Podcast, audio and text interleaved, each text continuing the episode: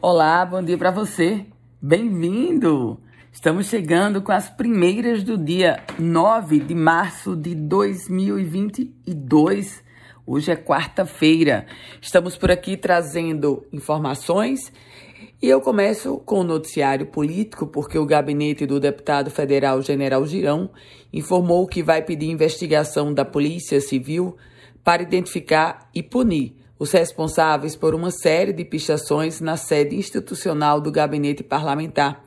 Essa sede do gabinete do deputado Girão fica na Avenida Salgado Filho, no bairro de Lagoa Nova.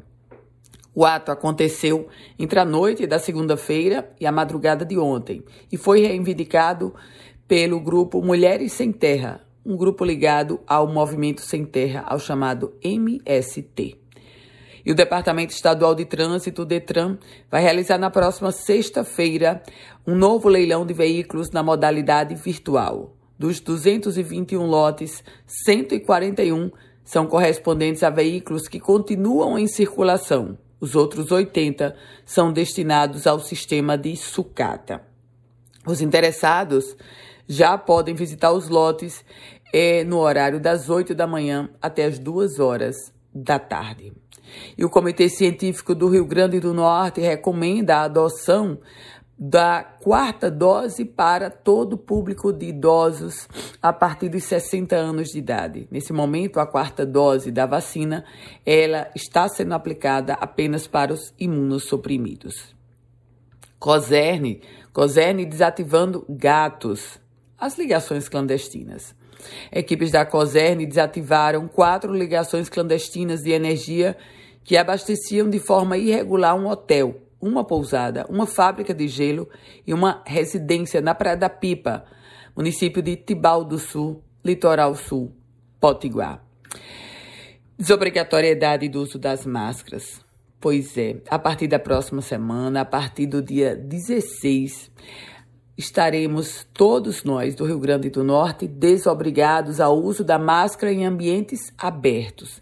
Isso foi uma recomendação? Não. Isso já é uma decisão da Secretaria Estadual de Saúde.